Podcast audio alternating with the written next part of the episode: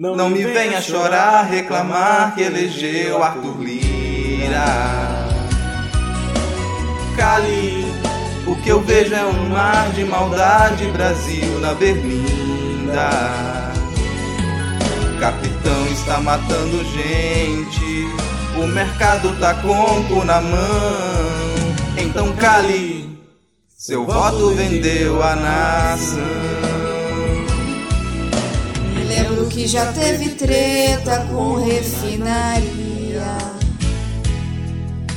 Enquanto o Estado investia, liberal, amém. Mas quando fecha a fatura, já não quer a conta. Pirraça, choro, só lamento, a queda um dia vem. Adesivou o seu carrinho na Faria Lima. Pegou os seus investimentos, apostou em quê?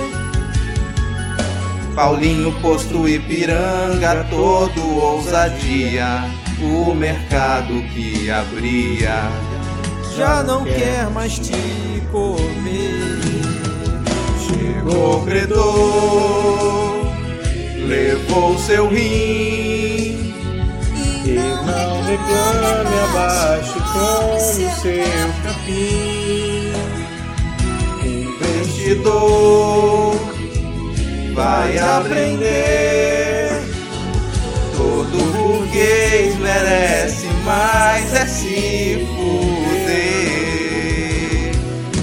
Cali, não me venha chorar, reclamar que elegeu Arthur Lira. O que eu vejo é um mar de maldade, Brasil na Berlinda. Capitão está matando gente, o mercado tá como na mão. Então cale, Seu voto vendeu a nação.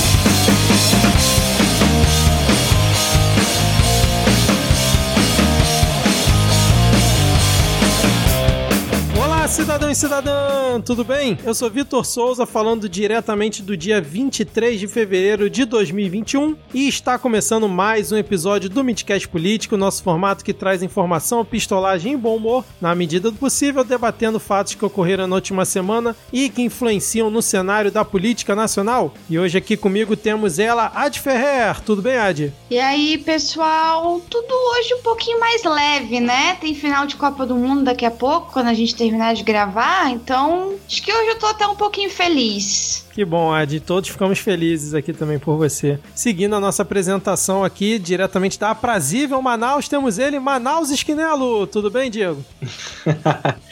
Hoje a Adi tá tão animada que ela tá até de luz acesa, né? Não, É não, tá, verdade, não tá naquela luzinha vermelha dela, um negócio meio entre- entrevista com a vampira.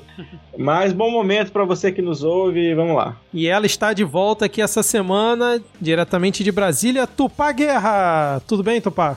Olá, tudo certo? Acabei de me tocar que eu apresentei errado o dia que eu apresentei o programa, que absurdo. Deixei cada um se apresentar ao invés de chamar cada um. Foi mal, ouvinte, vocês vão sobreviver, é isso aí. É, é bom que tem uma variedade e tal, foi ótimo. É isso. Pra, pra ninguém morrer de tédio, né? Se bem que de Exatamente. tédio eu acho difícil que as pessoas morram no Brasil. De É. outras coisas, Sem condições. E fechando o nosso quinteto de hoje, o sempre animado Rodrigo Hipólito. Tudo bem, Rodrigo? Não, né, cara? Não tá, mas assim, todo mundo parece estar alegre, então eu tô aqui pra compensar a alegria de vocês. Eu até puxei a, a emocidade aí da, da Adi, hoje ela não tá tão emo, eu puxei essa carga de ser emo pra mim. Comentar que a, a Tupá não apresentou a gente é porque, diferente do Vitor, a Tupá, quando ela apresenta, ela deixa a gente à vontade, em casa. Você não precisa. Ah, chega aqui e fala quem você é, não precisa ficar te chamando, não. Abre a geladeira, pega a cerveja e depois repõe. é, todo mundo de casa, tá ótimo. Se você já faz parte dos 10 ouvintes, sabe como sabe como funciona a nossa dinâmica, mas se você está chegando por aqui hoje, nesse nosso formato, nós dividimos o episódio em dois blocos para discutirmos os principais assuntos da semana. Depois temos ali o nosso bloco de previsões, né, que é é o Adivinha. E no final, nosso momento dos salves e dicas culturais. Agora, sem mais delongas e fora Carol com K, vamos iniciar o episódio com o bloco. Deem oi pra Clarinha.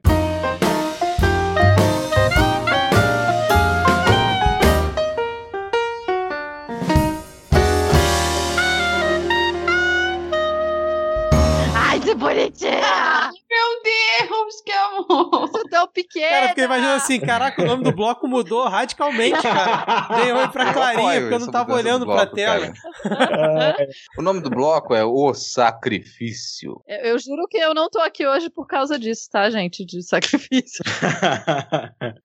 Começamos aqui o nosso primeiro bloco trazendo uma notícia da semana passada, mas que dessa vez não foi culpa nossa de ter ficado fora do nosso radar. É que logo após a nossa gravação, quando a gente estava acompanhando ali a eliminação do Nego Veio a informação da prisão do deputado federal Daniel Silveira, do PSL aqui do Rio de Janeiro. E como está escrito aqui na pauta, foi mais ou menos um sacrifício animal que ocorreu nessa última semana, pois depois da prisão dele, ele falou, né, botou uma bronca falando que ia ficar só uma noitezinha lá na Polícia Federal, ia colocar o STF no seu devido lugar, mesmo sendo preso pelo STF, né, porque o mandado de prisão foi expedido pelo Alexandre de Moraes. O que aconteceu foi que o Daniel Silveira permanece preso até o momento que a gente está gravando aqui hoje, já tem uma semana do ocorrido, né? O STF, por unanimidade, manteve a prisão dele. Depois, numa audiência de custódia, que recentemente ele falou que era coisa de vagabundo, né? Que precisava de audiência de custódia. Ele também permaneceu preso. E depois a Câmara dos Deputados, com uma votação acachapante, manteve a prisão aí do nosso queridíssimo Daniel Silveira. E aí eu já quero jogar para vocês como vocês viram esse sacrifício ocorrido dentro da Câmara dos Deputados. O Centrão começa a mostrar as suas garras ou ele só não tem importância mesmo e deixaram ele pra lá? Opção Só- 2. Só antes de começar, eu, a Tupac me corrija, mas normalmente quando você vai sacrificar um animal para qualquer deus, ele tem que ser um animal perfeito e sem defeitos, né? Tem que ser um animal são e sadio. Então, não sei para quais deuses foram, mas eu acho que o sacrifício foi negado. Ó, eu diria que é, só nesse quesito de sacrifícios, né? A gente, cada cultura tem suas especificidades e cada deidade tem suas especificidades. Ainda não, não dá para traçar linhas gerais. Então, eu não posso garantir que caso ele fosse um sacrifício de uma cultura antiga, é um sacrifício humano, ou sei lá, não, não dá para garantir. Então, Mas cada cultura pai, a sua especificidade. em, em seitas assim ocidentais como a gente lida aqui no Brasil, como por exemplo a bancada do boi e da bala e esse pessoal dessa dessa religião, essa seita que é evangélica, não sei muito bem que Deus segue, mas um desses deuses aí, por um acaso, eles aceitam que você sacrifique diretamente pedaços de bosta? Olha, se eu conheço bem, né, as tradições das. se eu conheço bem as tradições dos, dos, dos grandes, desses grandes conglomerados políticos que talvez possam ser classificados como seitas, é, eles não têm grandes, eles não têm grandes problemas em sacrificar nada. Qualquer coisa tá valendo para ser sacrificado, é, contanto que tire a atenção de coisas maiores e de pessoas mais importantes, eles não têm, não têm grandes pudores em sacrificar nenhum tipo de coisa. Ótimo, ótimo, ótima informação, porque eu fiquei com medo que porque essa prisão, que esse sacrifício pudesse acabar com as colheitas, pudesse acabar com a agricultura, pudesse acabar com, com a nossa alimentação, né? Porque se você sacrifica, né, um, um adubo, eu não sei se, se o que, que vai começar a chover, vai chover urubu, sei lá. Já comecei a pensar nisso, mas você me deixou muito mais calma, cara amiga. É, eu diria que não dá para ficar plenamente calma, porque quem tá acabando com a nossa comida, né, não é bem um sacrifício, né? É o presidente mesmo que tá aí acabando, tá fazendo de tudo todo dia se esforçando para que as pessoas tenham menos comida na mesa. Eu fiquei imaginando aí da chuva que a Adi falou. Imagina se começa a chover cidadão de bem, cara, depois no sacrifício desse. Que merda que ia ser. Caraca, o Tietê não aguenta mais poluição, não, velho. Não aguenta mais, tá, tá de. Pensando que a, a seita desse do Daniel Silveira é, é uma religião nova, né? Então desprezível quanto a muito, muitas outras, que é o crossfiteiro. É a seita do crossfit, eu fico imaginando que eles sacrificaram o, o Daniel Silveira com a intenção de conseguir abaixar o preço da proteína. Então ele tá ali, ó, vamos sacrificar uma pessoa low carb, aí você pega lá o Daniel Silveira, tipo, nem uma, sabe, nem, nem um centímetro de gordura ali no corpo, e de repente com esse sacrifício a gente volta a baixar o preço da carne.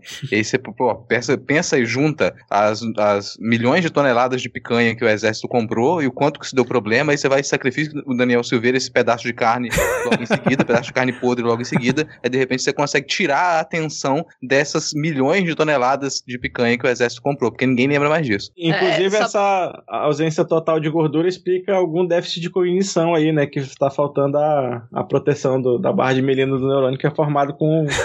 E, Pelo visto, ele queimou até isso. É, Eu acho que é bom lembrar, inclusive, né, que o exército comprou, como o Rodrigo falou, o exército comprou picanha com o nosso dinheiro e cerveja, né? Cerveja nove reais, né, cara? Bem, é bom- Isso. sempre bom lembrar. Isso.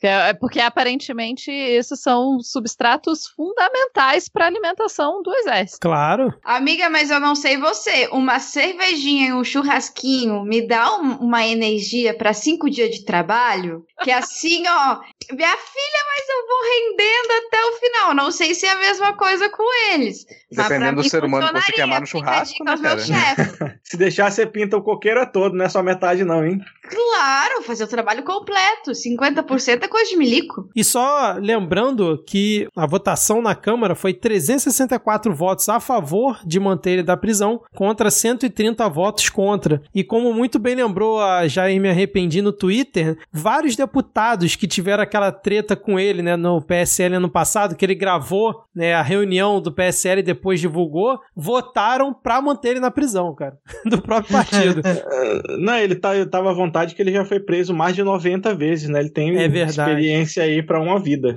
É Então verdade. ele já. Mas é- Eu Cadeira achei dele. ótimo que ele usou isso pra, tipo, você acha que eu tenho medo de prisão? Eu já fui preso 90 vezes. Aí pega o STF. Esse cara é perigoso, cara. Ele foi preso 90 vezes. Sequência ele fala, eu não sou bandido, a não. Eu acho bom isso, né? Que quando ele tava sendo preso, ele faz um vídeo pra reforçar que ele realmente merecia ser preso, né, cara? Genial. Então, Era o engraçado, sabe que ele já pediu- poderia estar solto, né? Já era pra ele estar solto, só que quando. eu- o razão dele não estar solto ainda é porque encontraram dois celulares dentro da cela dele e ele se recusou a dar a senha dos celulares. Aí você tem que entrar com o processo pra poder quebrar o sigilo e ver o que, que tem naquele celular, se for o caso. Embora ele não devesse estar com nenhum. Mas ele tava com dois e falava, não vou dar a senha. Mas, cara, se você der a senha, de repente você tá livre. Não, eu sou um mártir. Eu vou continuar aqui. Nada de dar senha do meu celular. O que, que vocês vão descobrir aqui? Imagina o que, que vocês vão encontrar dentro do meu celular. Talvez caiba às autoridades competentes investigar um pouquinho mais esse terrível mistério de como ele teve celulares que chegaram até a cela. Afinal de contas, uma PM que paga uma conta de 18 mil reais pra um amigo não vai emprestar um celular? Não, e detalhe, né? Ele quando tava lá no, no IML, né? Desacatando a, a policial civil que tava lá também, né? Ainda teve mais esse, esse detalhe, ele ameaçando Não, lá, E a inclusive. policial, a policial numa calma que, desculpa, eu que não sou policial, na vida normal, eu sou muito mais estressada com ela quando eu vejo do que ela quando eu vejo gente sem máscara na rua. Mas assim, estudante na rua, por muito menos já apanhou de policial. Por muito menos. Ah, Muito. sim. Não, e como o Rodrigo falou, né, foi um sacrifício que, que foi feito com o deputado, porque é, na Câmara, acho que ainda nunca, acho que ainda não tinha rolado uma votação nessa. Rolou no Senado com o Delcídio Amaral, alguns anos atrás, né, mas na Câmara acho que foi a primeira vez que confirmaram a, a prisão de um deputado e, e, como bem o Rodrigo pontuou, só mostra a falta de importância dele para o meio político, lembrando que o Daniel Silveira ele entrou ali no apagar das luzes, né? Ele teve pouco mais de 30 mil votos, mas como o PSL lá em 2018 teve vários deputados que levaram muita gente, ele acabou indo no bonde. Agora tá essa situação que ele continua preso, rolou rolou a notícia hoje de que tem bolsonaristas aí tentando articular com o Centrão para tentar salvar o mandato dele no Conselho de Ética, que foi reinstaurado por conta do caso Daniel Silveira, e estão falando que vão analisar tanto o caso dele quanto da Flor de Lis, e agora vamos ver quais serão as cenas dos próximos capítulos. A Zambelli tá meio tensa também, já falando que tá com medo dos vídeos dela que estão aí na rede, não sabe o que, que pode acontecer. E eu acho que foi uma grande ironia o cara ser preso na Lei de Segurança Nacional, logo ele que defendia o AI-5, né, cara? Eu só discordo quando tu fala que ele é que ele é irrelevante. Eu acho que ele foi jogado à irrelevância, tá? Ele foi empurrado à irrelevância. Mas eu não acho que ele seja irrelevante. Irrelevante era Sarah Winter, que quando foi presa e tipo, Bolsonaro largou a mão dela, não houve um, um estremecimento na base. Agora o Daniel Silveira, ele é importante para a base bolsonarista, ele é importante para o Bolsonaro. Ele é. Eu ouvi essa essa metáfora no Twitter, então eu não vou poder dar crédito porque também não lembro, mas alguém comparou a Sarah Winter com a bala do canhão e Acho o... que foi o Orlando Calheiros que falou isso. Se pá, pode ser. E o o Daniel, o Daniel Silveira, ele não é. O Daniel Silveira é como se fosse um, um soldado ali. Ele. E não só como soldado, acho que até um pouco acima na hierarquia. Acho que foi tenente no tweet que falou. Tenente, É, mas só pra, só pra deixar uma observação que eu falei que ele não é relevante no meio político, não, não falei no bolsonarismo, eu disse lá dentro da Câmara mesmo. Mas, isso, isso foi um choque muito gigante para dentro da base, porque o Bolsonaro. O Bolsonaro só foi falar hoje, né? Quase uma semana depois da prisão. Só foi falar hoje. Ah, ele falou? Eu nem vi isso. Ele falou, ele, ele deu só uma, uma pinceladinha assim, ah, acho que se cedeu. Uma coisa assim. Foi muito rápido, mas ele abrir mão do Daniel Silveira, eu acho que a- abre aí um- uma problemática muito gigante de confiança dentro da Câmara. E principalmente dentro da base, e talvez dê uma imagem muito, muito horrível para o Centrão. E aumente o preço de negociação do Centrão a partir de agora. Porque se o Centrão precisar de Bolsonaro, o Bolsonaro é capaz de abrir a mão, é capaz de abrir mão de um cara que sempre esteve na sua base. Por que, que ele não abriria a mão do- de alguém do Centrão? Então, acho que isso também aumenta o preço das negociações de tomar lá da cá. E eu acho que agora, como tu falou, Carla Zambelli também tá com medo. E eu acho que abre espaço para que o, o bolsonarismo comece a se reorganizar. Eu só não sei se essa reorganização deles dentro do, do campo político será bom para a gente, no caso, assim, um- uma abertura para a gente implodir a base, ou se vai ser ruim, ele vai se reorganizar, vai vir com outras estratégias, a gente vai se fuder. Eu E eu- acho que não importa quem ganhar ou perder, todo mundo vai perder. Inclusive a gente de, com frequência, assim. Então, infelizmente, eu não posso dizer que eu tô muito otimista com. Mas é, é foda essa galera, tipo, que espera algum tipo de, de, de lealdade do Bolsonaro. Porque, o, sei lá, se a gente pega o exemplo do Trump, o Trump jogava um aliado embaixo do ônibus todo, toda semana, assim. O Bolsonaro Né? também, né? Não, sim, Bebiano. Exatamente. Não, é que o Bolsonaro até fez um pouco menos, né? Mais espaçadamente no tempo. É que o Trump era mais todo dia, assim, que, que saía algum, al- alguém que ele demitia, que ele jogava as traças. E aí a galera continua sendo leal a ele. Eu acho isso de uma loucura absurda. Né? Não, eu tô lá, eu tô defendendo e tal. O, o Trump, até depois de sair, tem o, Lindsey Graham, que era o cara que falava muito mal dele antes da eleição, continuou defendendo pra caralho e espera alguma coisa. Tipo, Ah, o cara exige lealdade, todo mundo tem que ser absurdamente leal a ele, não pode falar um A contra ele, mas ele não, não precisa dar nada de volta, a galera continua lá. É burro pra caralho e tem mais se fuder. Cara, eu acho que tem a galera que não tem alternativa. O pessoal que tem alternativa, inclusive dentro do PSL, já virou as costas pro Bolsonaro faz um tempo. Ele perdeu o apoio e tanto que saiu do partido. Agora tem um pessoal que não tem nada, que entrou para a política por conta do Bolsonaro, que a única, o único, a, a única âncora que a pessoa tem ali é o Bolsonaro. Se a pessoa se desligar dele, não tem mais ninguém que apoie aquela figura lá. O Daniel Silveira era um desses. Se ele, ah, o único apoio que ele tinha era realmente era do, do, do bolsonarismo rígido. Se ele não tem esse apoio, não tem mais ninguém. E essa votação na Câmara comprova isso. Sempre bom lembrar que essa, essa votação não é só um abandono do, do Bolsonaro de um, de um tenente dele. É uma oferta de paz ao STF. Porque você vem de um processo aí de meses de atrito entre o governo, o Congresso e o STF, de, de todos os lados, eles não estavam se dando bem. E é significativo que o primeiro ato do Arthur Lira na presidência da Câmara seja falar: olha aqui a minha oferta de paz, tome esse crossfiteiro assado e exposto em cima da mesa,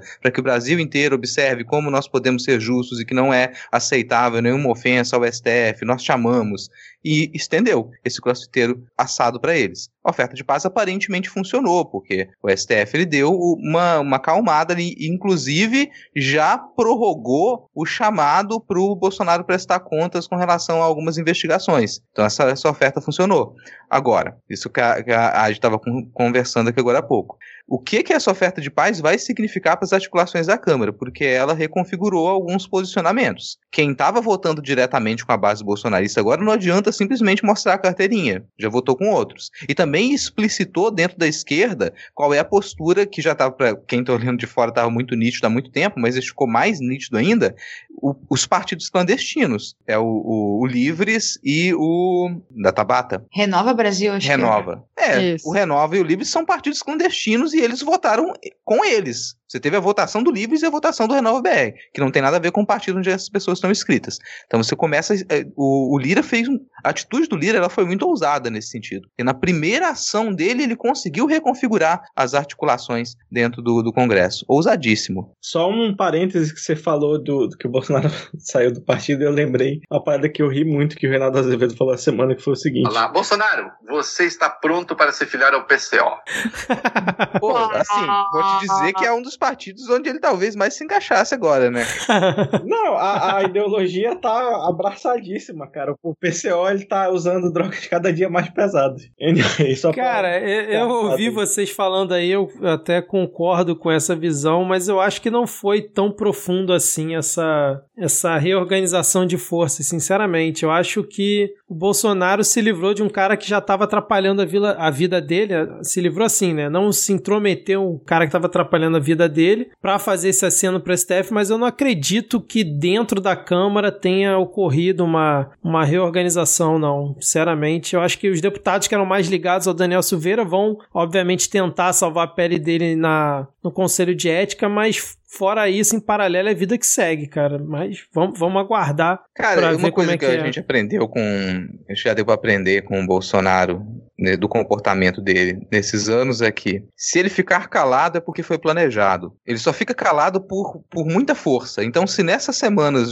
nessas últimas duas semanas, ele não deu declaração praticamente nenhuma, ele não tocou nesse assunto, é porque ele foi forçado, ele se forçou a não tocar. Porque você coloca uma câmera na frente dele, coloca um celular na frente dele, ele já fala sobre tudo. É. E nisso Sim. ele não falou. Isso é, isso é estranho. É estranho porque foi organizado, porque ele já sabia que esse cara ia ser queimado. E inclusive é estranho também que o, eh, que o Silveira tenha voltado a falar sobre esse assunto depois de já ter sido questionado. Porque ele estava lá, quietinho na dele. Ele podia ter continuado quietinho na dele. Do nada ele resolve soltar esses vídeos e ir lá provocar ah, o, entendi. o Xandão. Tu, tu acha que a coisa veio antes, né? Foi preparada Sim, antes, acho entendi. Que foi muito bem arquitetado, pra, é, tudo bem, bem organizado para os trabalhos da Câmara voltarem dessa maneira, para que você tivesse essa oferta de paz do STF, ela não vem só do Congresso, ela vem do, do, do governo também. O Bolsonaro, ele faz parte dessa oferta de paz. Eu estou sacrificando o meu tenente também e agora estamos de boa? Ok, então eu vou adiar aqui o que eu ia cobrar de você, dessa, dessa, do seu depoimento, por mais 70 dias. Olha que legal. Mas o Daniel, quando ele foi falar na,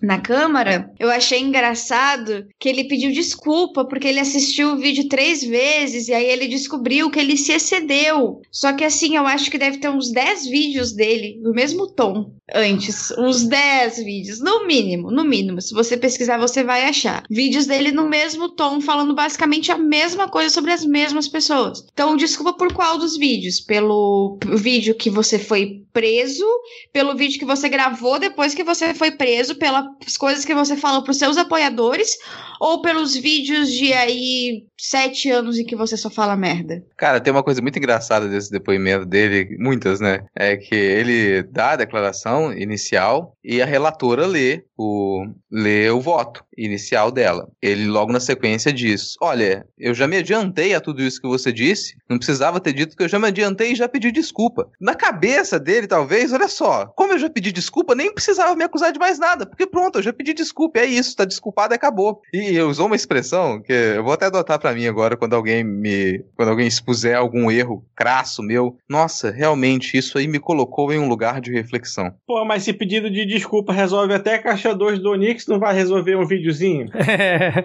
Não, é engraçado que ele, def... ele usa esse argumento, mas pros outros é bandido bom, é bandido morto, né, cara? Mas no caso dele, basta pedir desculpa que tá de boa. E como sempre, ele pediu desculpas não ao STF, que quem foi que foi quem ele atacou, né? Ele pediu desculpas de forma genérica ao Brasil inteiro, né? Como um bom covarde sempre faz. E só para fechar esse tópico, a Justiça do Rio hoje decidiu afastar a Flor de Lis do cargo dela de deputada federal e agora encaminhou para a Câmara dos Deputados decidir sobre se mantém o um afastamento ou não. Acho que vai ser um ponto interessante da gente acompanhar aí nos próximos dias. Gente, só antes da gente pular o assunto, Ana teve uma polêmica no Twitter e que eu achei melhor trazer aqui para vocês para a gente poder eliminá-la, sobre a questão de Daniel Silveira fazendo parte do movimento Emocor nos anos 2000. Me falaram que iam, que iam aparecer com fotos, com imagens. Não vi imagens até agora, mas consultei o especialista Pablo do, do podcast Emoções Misturam Ovos tá? Que ele vai explicar para vocês a relação dos filhos do Bolsonaro com a Forfã e por que a Forfã não é uma banda emo. Sendo assim, filhos do Bolsonaro não são emos, não eram emo. E assim, já estou nos defendendo antes para caso apareça a junção de Daniel Silveira com a Forfã para dizer que não, ele não é emo. Eu tenho um áudio de dois minutos para mandar depois para você botar, Vitor. Então, a, a AD pediu para eu mandar um áudio aí, que é o PAB, né, do Emoções Misturam Ovos, e para falar sobre o Forfã e sua trajetória no emo, se é uma banda emo ou não. Uh, assim, Forfã é uma banda que ela flerta com emo, mas não chega a ser emo, né? Ela é uma banda muito mais pop punk, né? Puxada para aquele som hardcore que mistura um pouco de reggae, mistura um pouco de ska e mistura outras coisas, uh, mais voltadas para a região litorânea, assim, uma coisa mais da Flórida, né? Califórnia, na verdade, mas na Califórnia dos Estados Unidos, então ele puxa mais para esse lado pop punk, assim, umas bandas tipo Blink-182, NoFX, são as coisas não tão hardcore assim, mas mais nessa linha Sublime, eles têm muita influência. Então não tem muita coisa de, de emo em, em For Fun exatamente por causa disso, né? Claro que a gente hoje em dia, na, nessa trajetória política, a gente sempre acaba falando muito do For Fun por causa da ligação deles com a família Bolsonaro, né? Já que o, o Eduardo Bolsonaro e o Carlos Bolsonaro são amigos do do Rodrigo Costa, né, que é o ex-baixista dessa banda, né, que é o ponto focal que acaba fazendo a banda se, se dividir em 2015, 2014, uma coisa assim, tanto que o Rodrigo vira um bolsonarista de extremo Bolsonaro, né, tipo, coisa maluca, e enquanto os outros três meninos que, que eram da banda montam uma banda chamada Brasa, que tem um rolê totalmente diferente, muito mais reggae, muito mais uh, uma música mais de boas vibrações e pá, que, que o próprio Forfã, né? Então, a pedido aí, agradecer já por terem pedido esse áudio, né? E tá aí a explicação do que é o Forfã, se Forfã emo ou não, né? Acredito que isso deve ter voltado a, a pauta por causa do, da prisão do Daniel Silveira, né? Que descobriram que ele era emo. Mas Daniel Silveira não tem nada de emo na sua vida, né? Assim como Eduardo Bolsonaro. Eles são caras que não levam nada da bandeira que o emo pregava lá no seu início, em, na, nos anos finalzinho dos anos 80, comecinho dos anos 90. Então.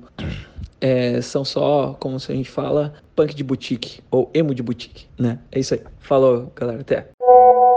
Bom, feito aí o disclaimer da AD a toda a nação emo, não sei se é assim que se fala. Vamos seguir então com a nossa pauta, que a gente já falou bastante aí do Daniel Silveira e dessa talvez possível reorganização dentro do Congresso, porque agora a gente vai para um tópico aqui só para terminar de bater o prego aí no caixão da Lava Jato, que eu sei que o Rodrigo gosta bastante. Não sei se ele quer fazer a introdução, ou se o Diego quer falar aí sobre é, mais esse acontecimento aí na falecida Lava Jato. Cara, o que tá rolando é que as, as mensagens que elas fizeram parte lá da, da, daquela série de reportagens da Vaza Jato, do Intercept, elas começaram a ser analisadas, elas foram disponibilizadas para a defesa do Lula e elas começaram a ser analisadas por outras pessoas também e tornadas públicas em alguns trechos. E é, eu acho curioso que durante todo esse tempo de Vaza Jato lá, as piores coisas elas não vieram à tona. Eu não sei que tipo de crivo que o pessoal do, do Intercept tinha, só que coisas como essa que saiu agora, que Polícia Federal forjou depoimentos para ajudar a Lava Jato. Então você tem depoimentos que eles nunca aconteceram, mas que os delegados da Lava Jato eles inventaram e eles falaram: olha só esse depoimento aqui, que vai Aí. entrar como prova e vai entrar no processo contra fulano de tal. E não existiu aquele depoimento, ele foi forjado. Isso aí a gente até agora não estava sabendo, isso é extremamente grave. Vamos deixar claro aqui que entre esses depoimentos forjados, e quando a gente está falando forjado, não é que o delegado falou para uma pessoa no telefone, ah, eu tenho um depoimento aqui. Não, não. Tá forjado assim, lavrado, com escrivão, como se alguém tivesse ido lá. Tudo, né, teoricamente dentro dos conformes, só que tudo forjado. E isso foi utilizado para a invasão da UFSC, né, em Florianópolis, humilhação dos professores, que acabou levando ao suicídio do reitor. Então, assim, não é um pequeno fato mais ou menos grave, né? A gente tem pelo menos uma vida que foi completamente arruinada por uma mentira inventada por uma delegada. Assim, é- é- eu acho isso de uma gravidade, de uma crueldade que eu não, eu não consigo nem expressar a minha frustração e a minha raiva com essa notícia. Eu acho que o caso do, do reitor da UFES, que é o caso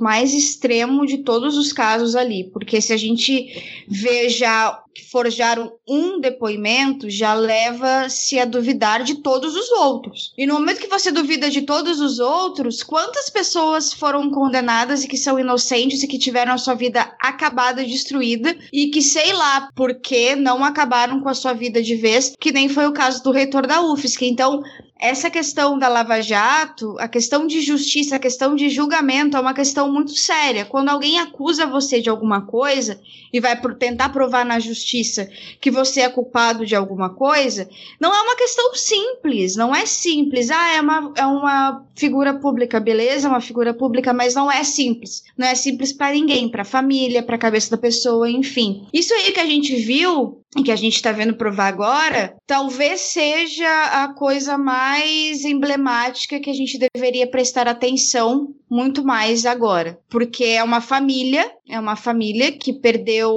um ente querido e que foi destruída totalmente por uma mentira, por uma mentira, por um golpe. É, isso escancara até um ponto que a gente bate na tecla há bastante tempo, que a Lava Jato ela é, ela é uma farsa. Ela é uma da, um dos piores acontecimentos políticos desse país. Ela destruiu parte da nossa economia, destruiu parte do nosso cenário político. É uma, talvez, uma das grandes responsáveis, se não a maior responsável pelo buraco político no qual a gente se enfiou. E cada vez que a gente observa com detalhe o que aconteceu na Lava Jato, a gente percebe que ela se baseou em quase nada. A Lava Jato, a, grande força da Lava Jato eram depoimentos e delações premiadas. E depoimentos, os depoimentos já estão sob suspeita. Se alguns foram forjados, como a Adi falou, os outros também podem ter sido. Você vai ter que verificar um por um. E a delação premiada também a gente já concluiu que elas eram organizadas. Você, a delação premiada é uma delação comprada. Você comprava então a declaração dessas pessoas para poder arru- arruinar a carreira política de um e de outro. Isso quer dizer que não existia propina? Isso quer dizer que não existia corrupção entre o governo e as empreiteiras? Não, não quer dizer isso. Mas o tamanho que a Lava Jato ganhou é um tamanho de farsa. E isso se estendeu, não, isso está na América Latina inteira, não é só no Brasil. Isso continua a acontecer em outros países. E no mesmo sistema. Se você precisa colocar em xeque o que e, e deixar nítido que a Lava Jato foi uma farsa, para que isso não aconteça também em outros países da América Latina. E não guardem esperanças de que quando isso acontecer nesses outros países, você vai conseguir um pingo de justiça. Você vai ter carreiras políticas destruídas, você vai ter vidas e famílias destruídas, você vai ter empresas que vão entrar em bancarrota, empregados que vão perder o emprego, vão ser economias esfaceladas por conta desse mesmo processo. Está acontecendo em outros países também. Sabe? O Brasil agora tem uma chance ainda de ser um exemplo para se retratar isso e impedir que isso, que isso aconteça em outros países. O Brasil ser exemplo das coisas é foda, né, bicho? Ainda mais nesse ramo aí de justiça. hum. É um Eu ia falar otimismo que a- Mas um exemplo difícil. de, ó, né? vamos observar o que aconteceu nessa terra de merda desse pessoal e não vamos fazer igual. O pessoal pode olhar pro Brasil, olha lá que cambada de otário que acreditou nesse bando de pessoal lá de Curitiba fazendo porcaria, essa republiqueta. Só pra lembrar que esse, esse mau costume de acabar a vida dos outros de graça é costume do Moro desde que ele começou na carreira de juiz, quando ele mandou prender agricultor por vender por por um programa de, se não me engano, era de merenda escolar, ele mandou prender agricultor porque entregou banana em vez de maçã, ou algo nesse sentido. Como sempre, como todas as pessoas de Curitiba, já diria Carol Conká, são educadas. Belo exemplo de um curitibano aí. Mas Ai, é- ele é de Deus. Maringá, gente. Ah, ele é de Maringá, desculpe. Curitiba, amo vocês. não tanto, também não força tanta amizade, não, Ed. Não precisa. Ah, Mas assim- é uma cidade linda, bonita. Só, Não. infelizmente, Lava Jato e Carol Conká, vocês vão ter que aguentar. É igual o Rio, né? Cara, eu também não posso falar muito que eu moro no Rio, né? É a mesma coisa. Cidade linda e tem. é, pois é, eu sou né? gaúcha, eu lá tenho moral pra xingar alguém. É de difícil, Deus. cara. Tamo junto Mas, aí, assim, eu- curitibanos e todos. Eu só gostaria de dizer que, assim, na ques- no quesito exemplo, o Brasil, por muito tempo, foi sim um grande exemplo para o mundo em várias coisas, como a eliminação é, da pobreza extrema, diminuição da fome, campanha antitabagista, criação do SUS. Enfim, eu poderia ficar aqui Combate ao trabalho escravo. combate ao trabalho. É, a gente poderia ficar aqui dando vários exemplos de coisas que o Brasil costumava ser exemplo para o mundo, só que aparentemente a gente cansou de ser exemplo para o mundo, né? É que ser, ser exemplo, como divas pop sempre nos mostraram, é um peso muito gigante para a saúde mental. Então a gente acaba tendo. A gente está na fase Britney Spears de 2007.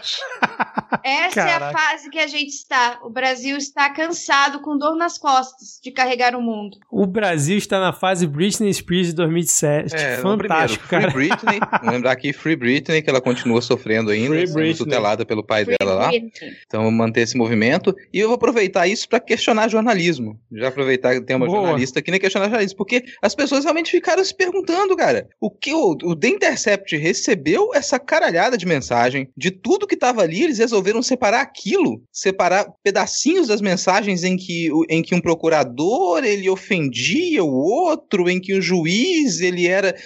Era isso que tinha tanta coisa grave naquelas mensagens, e o trabalho longo, profundo trabalho de verificação que o The Intercept fez, separou aquilo lá pra gente. Puta que pariu, cara. Você fica se questionando realmente quais eram, se tinha intenção, qual foi, qual, que trabalho que foi feito com essa caralhada de mensagem que eles receberam, que assim que bate na mão de, de, de interessados e de advogados, rapidamente eles identificam lá quais são os reais problemas, como é que você poderia questionar a legitimidade desses processos da Lava Jato. Tava tudo ali. Bom, longe de mim defender o jornalismo como uma corporação, mas já vou falar sobre essa questão da Vaza Jato, porque assim, são 7 terabytes de mensagens que foram que são ao todo, né? Uma parte foi, foi enviada ao The Intercept. O The Intercept não tem todas essas mensagens, eles têm só uma parte. A questão do porquê que é mais rápido. Os advogados do Lula eles não precisam provar que aquela mensagem é verdadeira. Aquelas mensagens já são provadas, provadas verdadeiras. O The Intercept teve que checar mensagem por mensagem para saber se ela não foi adulterada. Então teve um processo um pouquinho maior, uma equipe bem reduzida também, que eu vi esses dias até o Demore falando sobre o, o número exato de gigas que eles têm de para analisar o número exato de, de terabytes, são 7 terabytes, se eu lembro, e o número de pessoas. Não, não é um número muito razoável para analisar tudo isso que eles têm. Que eu saiba também, a- os advogados do Lula eles receberam só parte, as partes em que, a- das conversas em que citavam o nome do Lula. Então fica mais fácil também de achar essas partes mais importantes. Mas eu acho que foi esse esse o problema. E o, o- eu acho que o The Intercept deveria ter começado, talvez, mostrando os áudios e os vídeos que eles sempre falaram que iam mostrar. que até agora a gente não, não viu, né? Agora, Adi, já que a gente está aqui falando mal de jornalista e da imprensa, como é que justifica né, esses anúncios pagos aí que rolaram hoje em alguns jornais do Brasil defendendo o tratamento precoce? Foi bancada por uma associação de médicos. Como explicar isso, Adi? Aí é tudo culpa do, do publicitário, né? Como sempre, a parte publicitária, esses lixos. Não, eu tô brincando. Uh, não tem defesa, eu acho que não tem explicação, na real. Uh, eu acho que a, a, a, explicação do que aconteceu é o simples, é corporativismo. Deram grana para eles, botaram lá, deram uma página inteira em algum em alguns jornais, né? E é isso. Não tem desculpa, não tenho que falar, não tenho que dizer que tá certo ou que e por algum viés tá certo, porque você ganhar dinheiro por ganhar dinheiro também hoje em dia no capitalismo de 2021, cara, você vai perder dinheiro. Desculpa, mas é, é isso. A gente a, a população está pensando muito mais em empresas que que têm um pouco mais de responsabilidade social ou que demonstram ter, não necessariamente tendo. Então, no momento em que você faz esse tipo de coisa, você mais perde do que você ganha. É, eu ia dizer que a explicação é capitalismo e dinheiro, basicamente. Mas a Adi fez uma explicação mais completa. Mas o resumo é esse aí. Amiga, eu tô tipo que nem o Gil. Ah, eu tô indignado! Desde as 8 horas da manhã eu tô, eu tô indignada, já subindo o tom já para brigar com todo mundo. Mais alguém quer comentar alguma coisa aí sobre esse bizarro anúncio do Manifesto pela Vida, publicado Sim. na Folha, no Jornal Globo, no Zero Hora, porrada de jornal aí, o Povo. Eu quero comentar uma coisa muito importante, embora eu não seja médica, mas eu estou me apoiando num debate mais profundo que foi feito no Medicina em Debate, que é um podcast com médicos, né? Eu queria deixar claro, assim, caso alguém tenha alguma dúvida, não existe tratamento precoce para Covid. É, e, e caso fique um pouco, fique ambíguo o que eu acabei de falar, não existe tratamento precoce para Covid. Só lembrando que estão dizendo que custou 200 mil esse informe publicitário aí, publicado nesses vários jornais pela Associação Médicos pela Vida, com sede em Recife. Ah, mas de acordo com alguns twitteiros, alguns articulistas do Twitter, né? Isso aí, a gente não devia estar tá falando disso não, porque isso aí é dar palco pro anúncio. Ah, é, uhum, com certeza. Porque nem tem o Ministério da Saúde que faz isso, né? Não, Estimula. e nem é o jornal de maior circulação no país. É, né? pois porque, é. Assim, qual, qual, nem tem o Ministério da Saúde, nem tem o Ministério da Saúde que já abriu nova licitação para compra de cloroquina. É, exatamente. É igual, tipo, não pode falar do Bolsonaro, senão vai reeleger ele em 2020 2022, porque ele é só o presidente da República que toda semana faz uma live para 200 mil pessoas, enfim. É, não pode a falar do Daniel Silveira falando... porque é da palco, assim. Não é. que ele não tenha sido eleito deputado. É, exatamente. Tudo é da palco. Enfim, a mais alguma coisa? Falando, a gente estava falando antes sobre a questão da, da justiça e da responsabilidade com a vida. O jornalismo e as empresas de comunicação, elas também têm que ter responsabilidade com a vida, principalmente no meio de uma pandemia. Então, você aceitar, não importa o dinheiro que for, você está matando pessoas, você está botando aí doença nas pessoas e matando pessoas. E essa responsabilidade é sua, é de você que aceitou essa esse tipo de coisa e também desse médicos pela vida que na verdade é médicos pela morte, que não estão nem um pouco preocupados em trabalhar e somente achar maneiras mais fáceis de acabar com o sofrimento das pessoas com quem elas deveriam cuidar. Então, assim, se você vai fazer medicina, também já fica a dica aqui pense bem. Se for só pelo dinheiro, não vá, porque a gente já não aguenta mais médico somente pelo dinheiro. Mata, você mata pessoas. Tem que ter responsabilidade. E o jornalismo também tem que pensar nisso. A gente também tem responsabilidade. É através de um jornal que as pessoas conseguem ter contato com a realidade. E isso, a gente mostrando isso, por mais que seja uma propaganda, alguém vai ler isso aí e vai comprar como verdade. Daqui a pouco a gente tem pessoas morrendo e mais e mais e mais por causa desse tipo de coisa. E, e o jornalismo e as empresas de comunicação nunca são responsabilizadas por esse tipo de coisa. Exatamente. Mais alguma coisa então? Vamos lá, Rodrigo. Vamos para onde agora? Cara, agora a gente vai, enfim, para o ponto da pauta.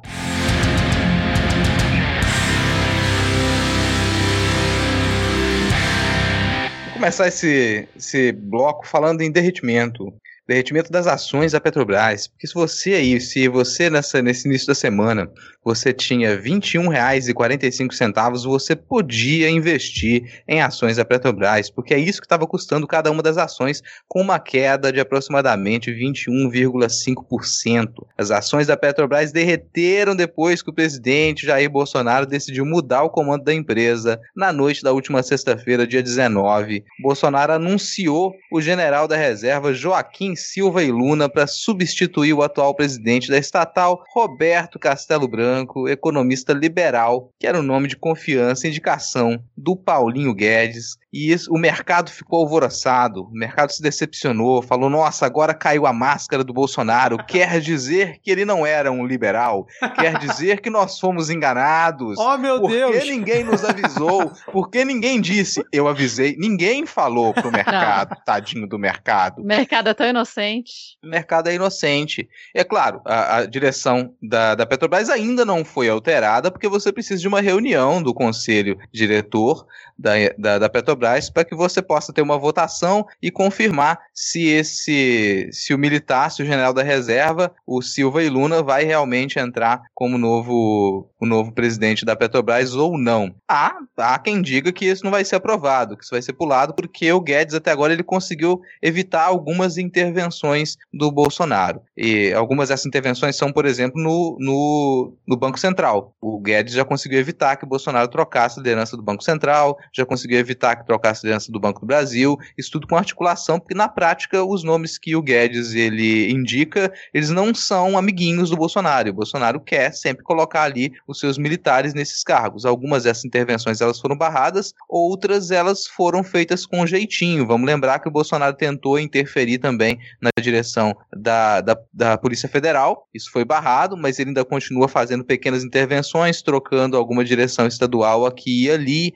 e ele interferiu recentemente na votação para a presidência da Câmara e do Senado, porque o apoio direto que ele deu e a compra da, dos votos com emendas parlamentares, ele também é um tipo de interferência. Então, na prática, esse não liberal, que é o Bolsonaro, ele tem feito intervenções diretas tanto nas estatais quanto dentro do, dos outros poderes. Já se tornou uma coisa corriqueira, mas o mercado se surpreendeu, né, Ad? Inclusive, rapidão, ele prometeu intervir na Eletrobras também. E falando em Eletrobras, hoje foi entregue a MP da Eletrobras, né, cara? De privatização da Metro. É, teve esse também, e o conselho da Petrobras já confirmou que vai se reunir. Se vai se reunir, se não me engano, ainda essa semana. Não, o que eu Pra- vi é que a data ainda não estava definida. Eles anunciaram Ah, hoje não? que vai rolar, mas ainda não definiram. Mas é provável beleza, que seja já- essa semana.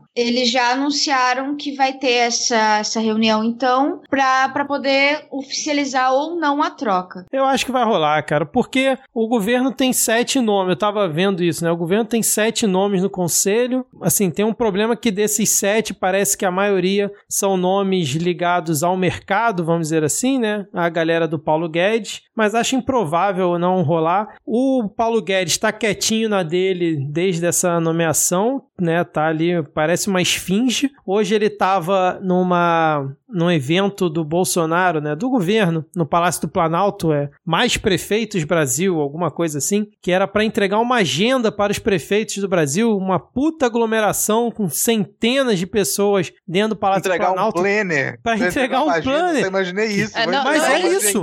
Mas foi isso. 2021. Mas Não, foi não isso. existe, não Ele- existe correio, né? Vamos lembrar que é impossível enviar, enviar papéis pelo correio para pessoas, por isso a gente precisa aglomerar todas elas no meio de uma pandemia. Mas foi isso. O evento foi para falar que o governo estava botando essa iniciativa para dar diretrizes e orientar os, gover os, os prefeitos com boas práticas e tal. E aí tem uma hora do evento que ele chama quatro prefeitos lá na frente, é o Eduardo Paes. Aí acho que tem o cara é, de Boa Vista, Goiânia e o de Porto Alegre. para entregar uma agenda mesmo, física ali, um plannerzinho lá, embaladinho, onde você pode baixar depois no site. Enfim, cara, ah, mas o, o assunto Não, aqui quando não eu é esse. falei, parecia que era piada, mas não, Não, é piada. não é cara. piada. Foi não realmente é piada. isso. Foi realmente isso. E, e aí tem várias diretrizes, tá? Vão fazer, parece, curso de capacitação para servidores, enfim. Mas os caras, os prefeitos foram lá para isso, enfim. Mas eu acho que vai rolar a troca e eu vou além, cara. Eu acho que o Paulo Guedes cai muito em breve, talvez, sei lá, semana que vem. Por quê? Porque hoje, cara, o Bolsonaro elogiou o Paulo Guedes, foi o único ministro elogiado por ele no evento. E a gente sabe que quando o técnico elogia, né, quando o presidente do, do clube elogia o técnico, né, aquela coisa padrão, fala que o cara tá prestigiado, a gente sabe que na semana seguinte ele cai. Então, como o Bolsonaro gosta dessas metáforas futebolísticas, eu acho que depois desse elogio ao seu treinador de economia, Paulo Guedes, o Paulo Guedes vai cair muito em breve, até porque o Bolsonaro é, prometeu novas mudanças em breve, né? Em estatais, mas pode ser que vá além, né? Cara, acho que tem. É, pra mim ainda é uma incógnita, porque o Castelo Branco ele é realmente uma pessoa muito querida no mercado. Porque ele, ele é esse liberalzão da porra que o pessoal adora. O pessoal paga muito pau pro Castelo Branco. E ele é realmente muito próximo do Guedes. Então tem essa. Aí eu fico um pouco uh, também no seu lado nesse sentido. Se o Castelo Branco cair, pode talvez ser a gota d'água pro Guedes, assim. É, o Bolsonaro tá afagando ele, o que se o Bolsonaro veio afagar, veio, veio elogiar é porque o Guedes foi reclamar, é porque o Guedes foi dizer, olha, estou sendo desrespeitada, não cumprindo com o que havia que haviam me prometido, não estou tendo a minha voz aqui e, mas o, falando, falando sério sobre esses sete nomes lá, esses sete nomes que eles são indicados pelo governo, eles foram indicados na sua grande maioria pelo Guedes, sim, e eles não estão muito afeitos a trocar, a tirar o Castelo Branco. Não só por ser tirar o Castelo Branco, mas pela mensagem que passa você colocar um general na direção da Petrobras. A mensagem ela ela tem consequências nítidas. Essa queda de 21,25% ela pode se manter com novas quedas. Isso pode piorar muito o cenário. Isso estabilizou por conta desses diálogos do Guedes. Opa, peraí, vamos ver, ainda não entrou, ainda não, ainda não se efetivou. Isso pode ser alterado. E essa possibilidade de alterar ainda segurou um pouco. Se realmente acontecer, pode esperar que as ações da Petrobras vão cair ainda mais. E aí, seguindo aqui com a pauta, né? A gente comentou semana passada do tal decreto que o Bolsonaro queria fazer para obrigar os postos a informar detalhadamente a composição do preço, do preço dos combustíveis e rolou. Bolsonaro lançou aí o decreto e agora todos aqueles donos de postos que botaram gasolina em promoção pela eleição do Bolsonaro, fizeram arminha com a mão, agora vão ter, segundo o decreto, né, caso né, o decreto não caia, enfim, vão ter que botar lá uma plaquinha dentro do seu posto dizendo, inclusive, o quanto que eles estão lucrando com essa operação. Mas a gasolina não tá mais a 2,35 não, né? Eu achei que a gasolina, a gasolina não tá mais a 2,35 porque a gasolina a 2,35 era absurdo. Absurdo. 2,35 litro. E o Já chegou a dólar, e o 35 dólar, reais o gás de cozinha? 2,58, Já que chegou nos absurdo. 35 reais? Não, Né, ainda que, não. que bom que não tá mais a 2,35, né? Nos salvamos disso. Mas é, eu, a hora que eu vi essa, essa ideia do Bolsonaro, né? Tipo, não, porque agora os donos de postos vão mostrar e tal. Vocês lembram que há um tempo atrás eles faziam isso? Há um tempo atrás teve uma moda que todo posto de gasolina que você ia tinha uma placa enorme na frente mostrando o quanto era a- os malvados impostos e como o lucro deles era só de tipo 20%, alguma coisa assim. É, só, né? Estou fazendo, né?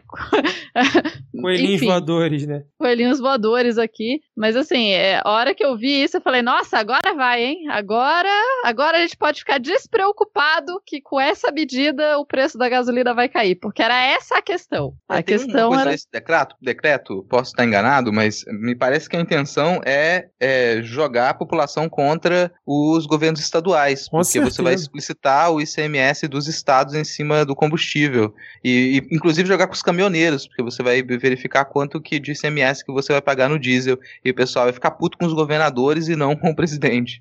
É, a E aí- lógica do Bolsonaro é sempre jogar pra alguém a culpa da merda que ele fez. Covarde. É, velho, ele não, não dá a cara a bater, mano. E é foda porque se começar uma pressão forte pra baixar isso, assim, ICMS é o, o, o pão de cada dia dos, dos governos dos estados. Né? Acho que é a maior fonte de arrecadação que todos eles têm. E aí você começa um movimento assim, os estados que já estão falidos, o Rio Grande do Sul. Oi, Rio!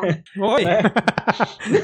E aí, Os estados que já estão absurdamente falidos vão ficar ainda mais absurdamente falidos. E, e sabe uma coisa que eu não vi ninguém questionando? Pode ser que tenham questionado e passou por mim, eu não vi. Que o Bolsonaro sempre fala: não, porque a gente, quando reduz o imposto, a gente tem que arrumar uma outra fonte para poder compensar aquele imposto que foi zerado, porque a gente não tá criando novo imposto. Eles fizeram isso agora, vão fazer isso por dois meses com gás de cozinha e já fizeram agora também com a, a gasolina reduzindo é, o imposto. Só que eu não vi ninguém questionando de onde ele tirou a contrapartida para poder reduzir esse imposto. Do cu. É, pois é.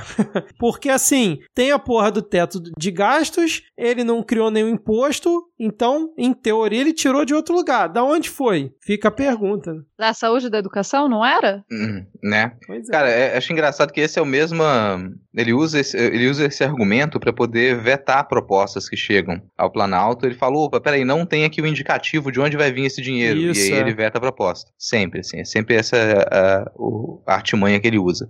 Agora, sim, isso tá ligado, essa proposta como a Tupá puxou, isso tá ligado, sim, a uma tentativa de você poder quebrar piso de gastos em algumas áreas que elas são fundamentais. Isso tem risco nítido de acontecer. É anticonstitucional? É. Foda-se a Constituição. Ninguém tá seguindo a Constituição mais. Então o pessoal já vai cantar essa pedra. Ah, não vai quebrar o piso da saúde e da educação, porque tá na Constituição que não pode, meu amigo. Isso é o de menos agora, sabe? É, se, se der na telha do, do Lira de puxar essa pauta lá, ele pode conseguir articular para que isso passe. Inclusive, o Lira foi um que veio agora a público dizer que ah, essa questão aí da, da, da Petrobras, isso aí é uma bolha histérica. Logo isso aí vai passar. A gente sempre consegue organizar as coisas na Petrobras. Daqui a pouco essa histeria passa. Posso fazer um comentário rápido? Eu fiz aqui no chat, mas é que eu preciso que os ouvintes ouçam.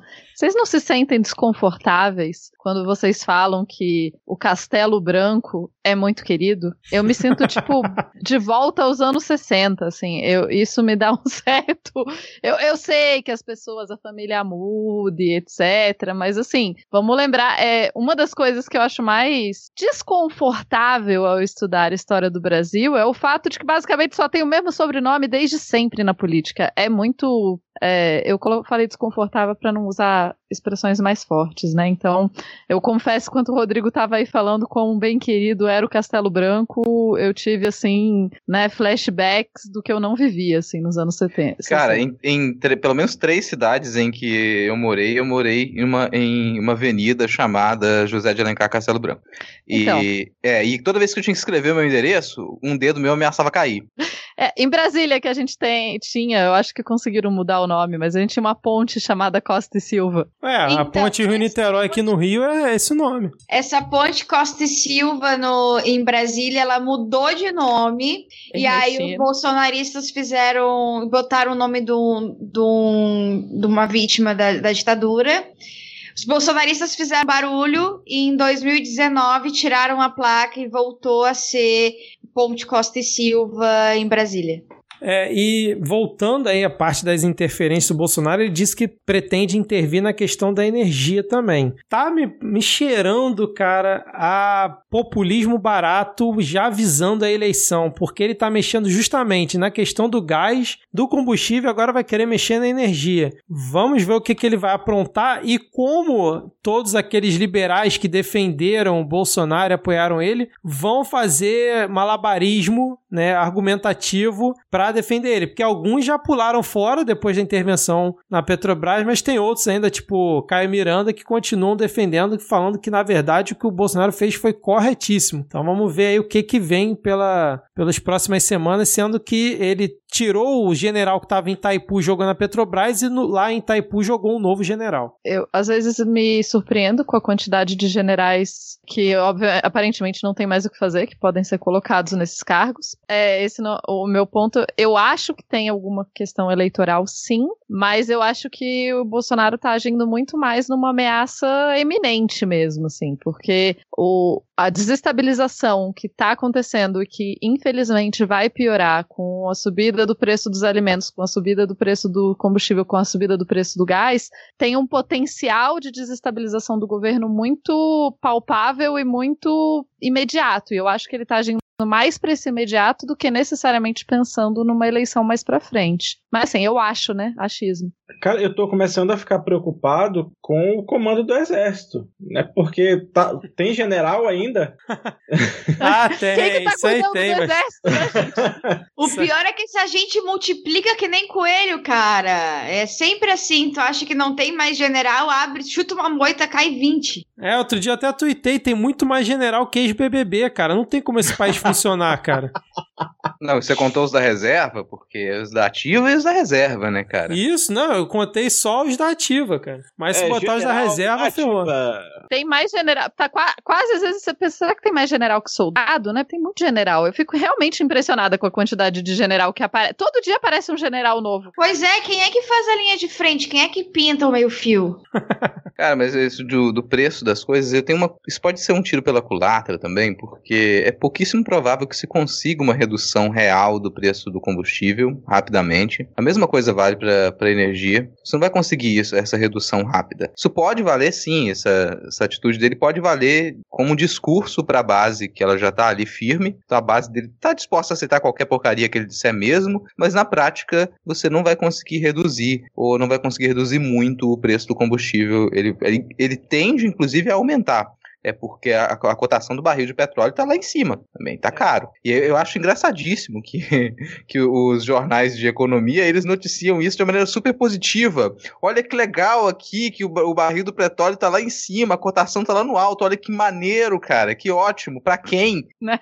Uh, que É. bom que todos nós somos grandes investidores em barris de petróleo, né? E- Não, e sendo que o dólar também tá alto pra cacete, né? Então é bomba relógio essa merda. Tá top, a gente tá vendendo milho e minério de ferro pra comprar petróleo refinado e, e- e- e polímero. Tá, tá tranquilo, a balança comercial tá bem. Com Tá dólar, é, com dólar é 5,40, né, cara? Enfim. E aí, vamos pular pro próximo tópico? Só uma, um, você tá falando de dólar, só lembrando, tipo, no, no coletivo dos BRICS, né, tá, tipo, Rússia e China começando a negociar em moeda local com, com o Paquistão, com essa galera, pra ver se enfraquece o dólar, e a gente aqui caminhando pra virar Argentina no século XXI. Tá, tá lindo. Ah, tá não, esse é perfeito. Até um ponto que a gente não chegou a comentar tanto aqui, É. mas esse, esse, esse é o alçapão do buraco, cara. Sim. Você abrir margem pra dolarizar a economia, acabou. Você abriu o alçapão do buraco ali é sem fundo. Você vai pular e esquece, cara. Você vai cair pra sempre. Não tem escapatória no momento em que você dolariza a economia de país subdesenvolvido em desenvolvimento.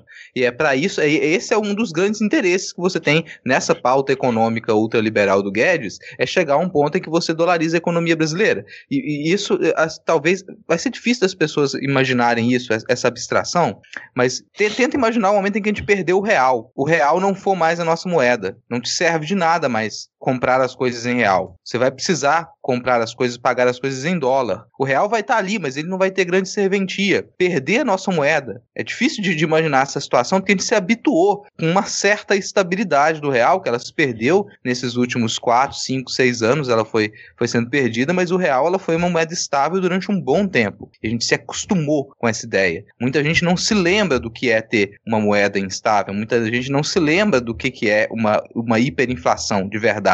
A gente ainda não chegou numa hiperinflação, tá, gente? Isso que a gente está observando, essa subida absurda dos preços, numa semana o arroz está num valor, na semana seguinte tem outra, isso ainda não é hiperinflação. Pode piorar e muito. É, para quem tem dúvida, pode perguntar para os pais, né? Assim, para quem não, não, não se lembra, é, é, é fácil pensar em. Porque existiram momentos no Brasil há não muito tempo em que as coisas eram dolarizadas, em que tudo era negociado em dólares nesse país. E assim, caso você não queira perguntar para outras pessoas, sei lá, você pode olhar para a Argentina e que esse exemplo incrível de economia dolarizada aqui do lado, né? Assim, que pode ver que funciona super. Aqui no Rio Grande do Sul a gente tinha ah, o costume de ir até a fronteira para fazer compras, né? E aqui, obviamente, a fronteira mais perto é o Uruguai, a gente fazia compras no Uruguai, mas em cidades mais próximas da Argentina, o costume era ir até a Argentina fazer compras, e compras, digo, rancho de supermercado também, e voltar, porque a comida lá era muito barata, era um negócio assim bizarro de barato. Nos últimos anos, assim, acho que a última vez que eu fui ao Uruguai, que eu tinha dinheiro para ir ao Uruguai fazer esse tipo de coisa, foi em 2014. Então, nos últimos anos, a galera não tem ido muito assim para fazer, porque o preço das coisas realmente tem aumentado demais. Tem, tem uma consequência da, da inflação, da hiperinflação, da desvalorização da moeda, que ela, ela começa a ser sentida agora, e esse é mais um ponto que muita gente não vai ter essa, essa memória, ou não teve essa experiência. A gente se habituou a ter uma variedade para o consumo. Isso é, um, isso é uma, um, um sintoma. Quando você começa a perceber que você não tem uma variedade de produtos, e produtos de qualidade qualidade para consumir, isso é um indicativo de que a gente já está já tá começando a abrir aquele alçapão.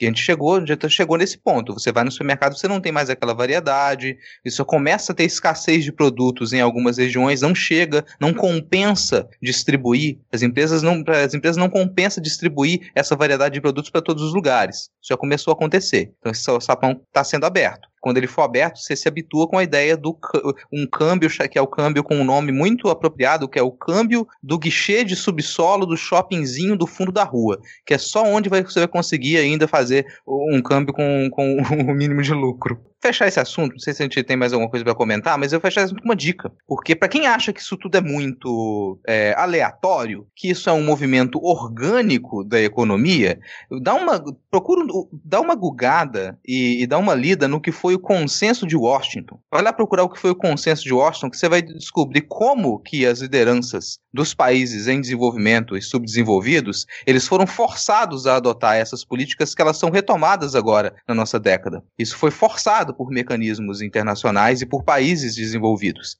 E essa, as mesmas estratégias que elas foram assinadas no consenso de Washington, elas voltam a ser colocadas em prática agora. Então não é nada que vem no aleatório, não é nada porque nós estamos em crise. Isso tudo é muito organizado, é muito armado para que as economias subdesenvolvidas e desenvolvidas elas continuem a sustentar as economias desenvolvidas. Agora a gente está falando aqui em, em dólar, né, falando em economia e tudo mais, mas tem uma pessoa que, pô, ela conhece muito de economia, cresceu seu patrimônio, faz girar dinheiro vivo aqui no Rio de Janeiro, que é o Flavinho Desmaio, Flávio Bolsonaro. Vamos só dar essa pequena nota aqui, que é um assunto que a gente já comentou bastante aqui, com todo esse rearranjo que ocorreu aí, principalmente vindo do ano passado para cá, né, aquela aproximação do Toffoli com o Bolsonaro. Lembra que o, o Bolsonaro foi jantar na casa do Toffoli, aquele abraço, né, aquele afago dos dois, né? Porque agora chegou a notícia que o STJ não, não é o STF, é o STJ, anulou a quebra de sigilo bancário e fiscal do Flávio Bolsonaro no caso das rachadinhas.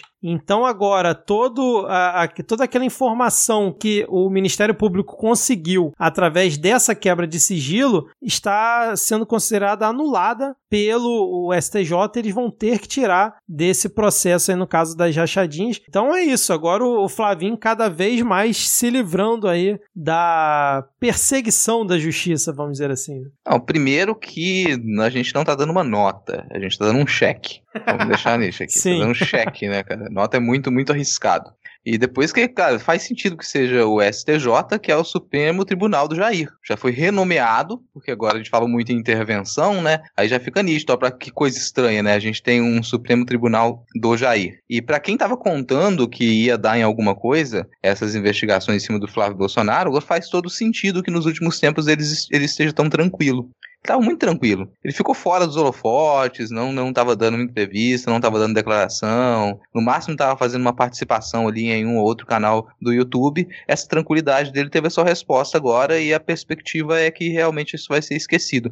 E seria muito bom se as pessoas parassem de falar em rachadinha. Rachadinha é o cacete. Isso é corrupção, desvio de verba, sabe? Roubo da verba pública. Fala rachadinha parece uma coisa até fofa, parece uma coisa que é praticada por coelhinho, por aqueles pintinhos com a faquinha na mão. Olha só o pintinho com a faquinha faquinha na mão, ele vai cometer um crime de ódio. Não, porra. Corrupção, desvio de verba. Mas, mano, quando você tem toda a ABIN e o GSI trabalhando para te, pra te livrar, é, o pessoal mostra resultado, rapaz. Mais algum comentário então aí?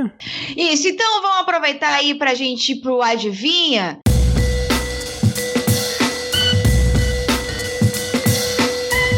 Na semana anterior, a gente foi fez um bolão aqui se o Ernesto Araújo ia cair ou não, mas infelizmente o infeliz segue firme e forte. Nesta semana, no entanto, hoje tivemos uma notícia mais ou menos boa, como qualquer coisa no Brasil de 2021. Você começa sorrindo e termina chorando, porque a vacina da Pfizer foi a primeira aprovada pela Anvisa com registro definitivo e é a primeira aprovada com registro definitivo na América Latina. Só que um problema, meus queridos amigos. Isso mesmo, Jair Bolsonaro meteu um não.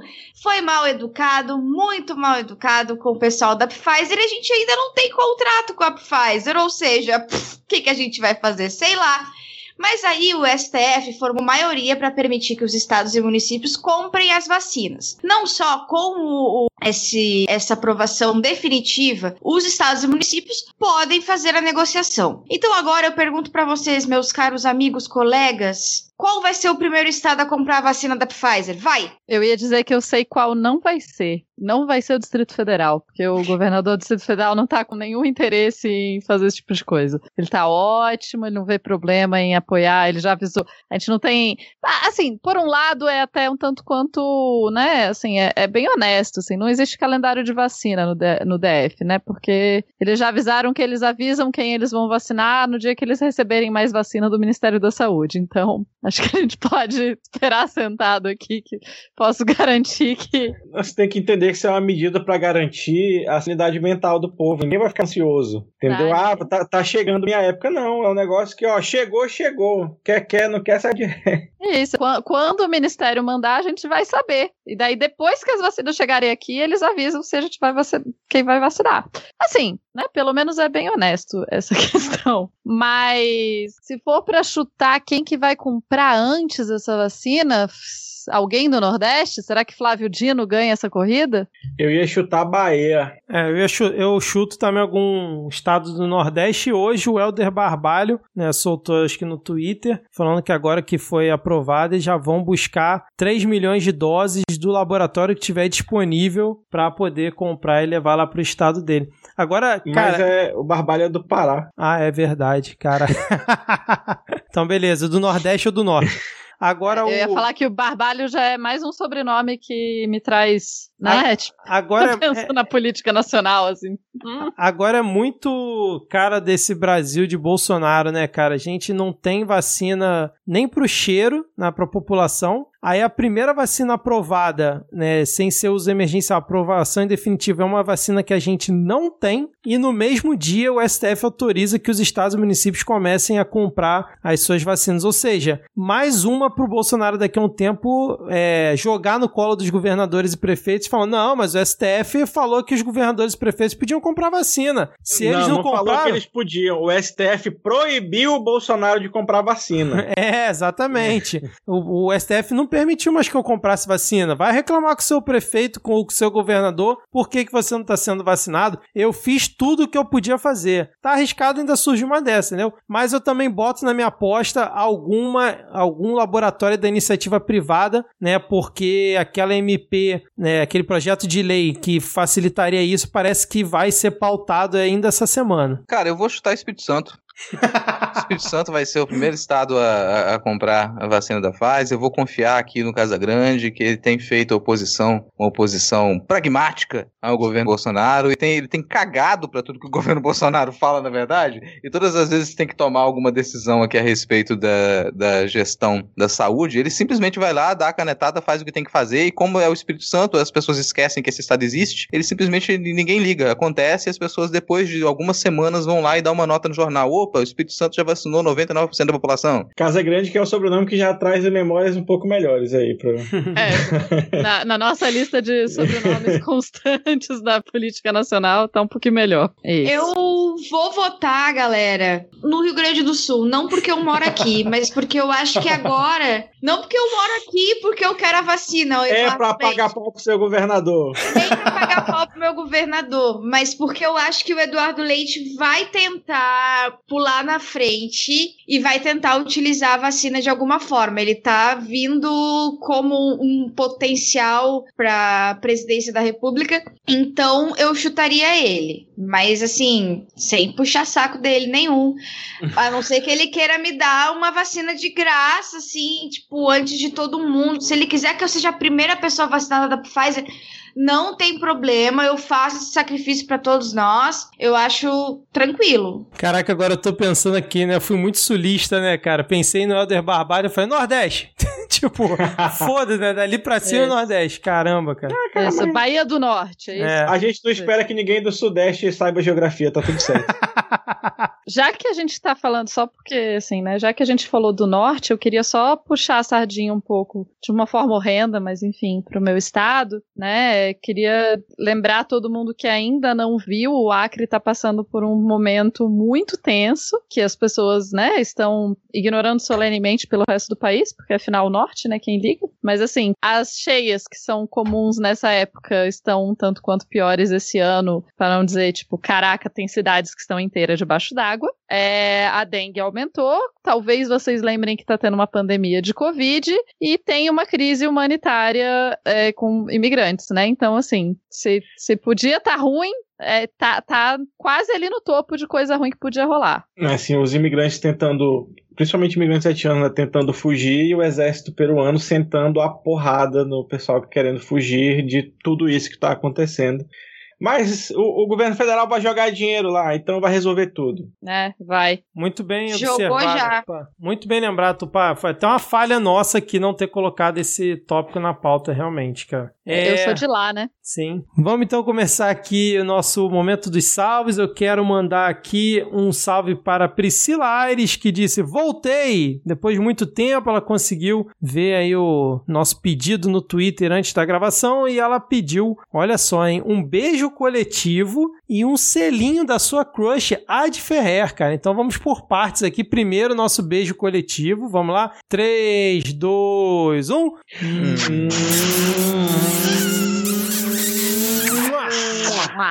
E agora é com a Ad. Gente, era um beijo em público, tá? Então eu sou meio envergonhada, mas ó, Bota a beijinho. mãozinha assim, igual no Big Brother. Debaixo do edredom só. A Adi ficou constrangida. Ah, Olha, se eu, for, eu te falar pra vocês que a Adi ficou tão vermelha que a tela inteira dela tá vermelha. a Ada Cristina mandou um gif de beijo, então vai um beijo sem o gif, porque isso aqui é áudio. Vou mandar como mandar GIF por áudio, né, cara? É um áudio que fica repetindo ali, um GIF animado do áudio repetindo. Seria gif por áudio remix? Ó, vou fazer É. uma propaganda rápida aqui, porque lá no Dragões de Garagem a gente fez um gráfico por áudio num episódio, então. Ah, mas aí é outro nível, né, também, cara. Você tá falando de dragões de garagem, outro nível. Ai, ai. Ó, arroba EduH1995, ele disse que finalmente convenceu um amigo dele a ouvir o midcast, disse que tá gostando, mandou, me pede um abraço pra ele e pro Décio Pinto, eu vou supor que o Décio Pinto é o nome do amigo misterioso dele e não só uma piada. Mas fica aí então, é um abraço caloroso pro Décio Pinto. Cara, Se eu, for uma eu, piada, foi muito boa, na real. Se não for uma piada, desculpa, Décio. mas assim, Décio, tem que, vamos reclamar com seus pais, né? Dá, dá, dá pra trocar, não sei. Não, cara, se você ganhou esse nome, por favor, você chegou à vida adulta com ele, você já passou pelo mais difícil. Ai, meu Deus. Ai, meu Deus do céu. A, arroba, arroba pediu um salve.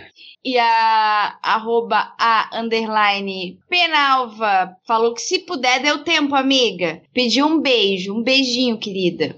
E o nosso tradicional salve pro jornal Ataque. Que agora eu sei que é Ataque, antes eu ficava me perguntando por que, que era ATK, mas assim, agora eu já entendi. É, e eles passaram para avisar que quinta-feira foi aniversário, é, aniversário dele. E que gostaria de um parabéns da bancada. Então, vamos lá, né, gente? Ah, sim, e segunda-feira foi aniversário de casamento ainda. Então temos aqui grandes momentos especiais do Jornal Ataque. Love songs are back again. Então vamos lá, né, gente? Um parabéns, por favor. Parabéns. Pa- Parabéns pra Parabéns. você. É big, é big, é big, é big, é big. É hora, é hora. Na lavoura da alegria. Parabéns. E é claro, a nossa querida arroba Jumileila é, escreveu: Meninos e meninas do podcast Mid, eu amo vocês grandão. On. Saibam que vocês entraram no itinerário dessa jornada no YouTube, marcaram minha trajetória e sempre farão parte da minha narrativa. Ai, gente.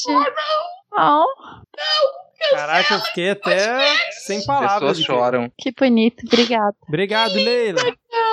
Depois dessa, quem não for lá assistir o Ilha das Profs e ouvir o Ilha das Profs vai merecer um, cascudo.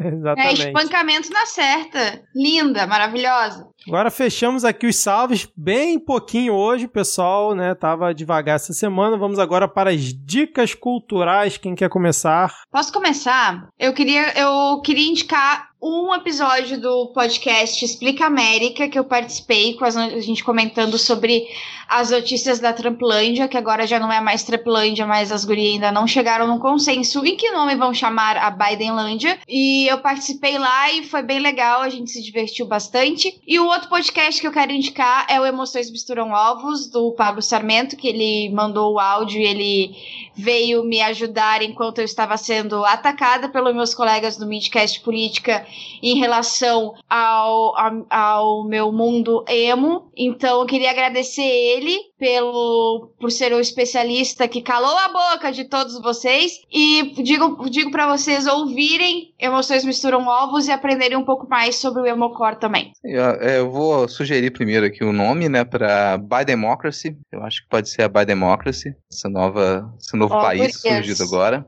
E eu vou ter, eu tenho duas indicações aqui. Primeiro, tradicional podcast, eu vou indicar o podcast chamado Incêndio na Escrivaninha, que é com a queridíssima Ana Ruxa, Vanessa Guedes e o Tiago Ambrosio Lage. O Incêndio na Escrivaninha é um podcast que ele já existia e ele tinha ficado parado um tempo. Ele era só com a Ana Rush antes, eles voltaram agora e estão dentro da rede de podcasts. O podcast é delas, que vai ter campanha agora em março também. Então todo mundo aí ligado na campanha O Podcast é delas nesse março.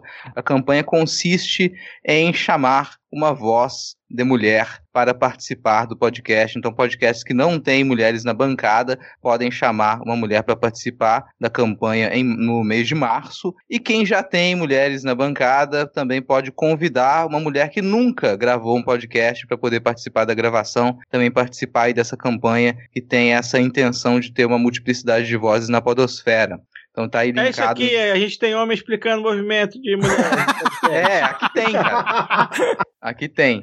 Mas falando em voz, né? Quem for ouvir lá o incêndio na escrivaninha, a voz da vinheta de abertura e encerramento é essa voz, essa voz melodiosa e afável que vos fala. Olha só, rapaz. Fiquei até curioso agora. Aí, aproveita essa curiosidade, vai lá e assina. E a minha segunda indicação aqui é um livro, né? Porque não é só de podcast que a gente vive. Eu comentei aqui do Consenso de Washington, vou deixar aqui linkado o PDF de um livro com ensaios do professor Paulo Nogueira Batista, que é, é uma figura conhecida, ex-embaixador do Brasil na ONU ali, estava era embaixador do Brasil no final da década de 80, tem um longo histórico. Nesse livro tem o, um texto específico sobre o consenso de Washington, que é o consenso de Washington, a visão neoliberal dos problemas latino-americanos, para quem quiser entender como que a gente começou oficialmente a entrar nesse buraco do qual a gente nunca saiu. Eu vou indicar a série, a série O Clube das Coisas Mágicas é uma série australiana de adolescente soltando poderzinho. E é isso aí.